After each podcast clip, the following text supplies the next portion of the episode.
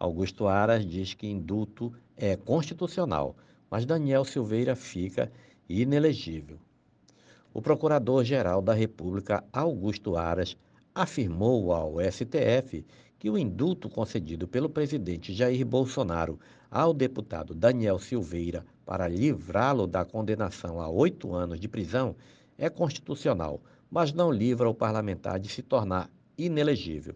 No seu parecer, Aras escreveu que as prerrogativas envolvendo a concessão do indulto pelo presidente da República são políticas e não podem ser restringidas pelo Judiciário desde que atenda os critérios estabelecidos na Constituição.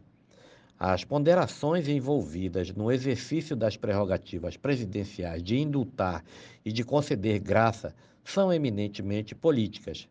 Daí que o escrutínio judicial não abarca as composições e conjugações principiológicas ou valorativas realizadas pelo chefe de Estado vale dizer, seu juízo político.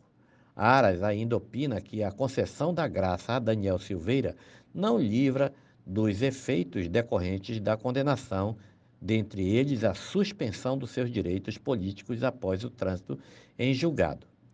A graça e o indulto não eximem seus beneficiários de eventual responsabilização nas searas civil, administrativa, eleitoral ou nas demais esferas do direito em que possa repercutir a prática do fato delitioso, escreveu Aras. Sobre um outro ponto questionado na ação movida por partidos políticos contra o decreto presidencial, o procurador-geral afirma que o benefício poderia ter sido concedido ao parlamentar mesmo antes do trânsito em julgado da sua ação, opinando pela legalidade do decreto.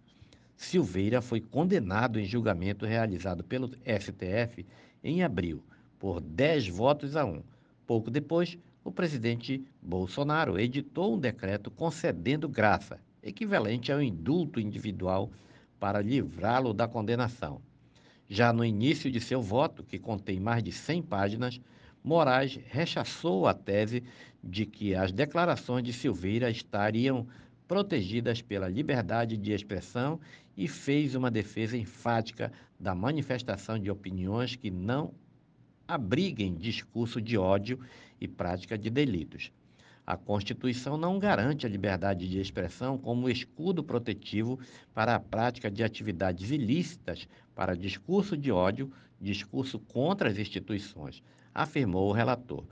Silveira, que ficou preso por quase um ano, foi acusado pela Procuradoria-Geral da República de agressões verbais e graves ameaças contra os integrantes do Supremo em três ocasiões.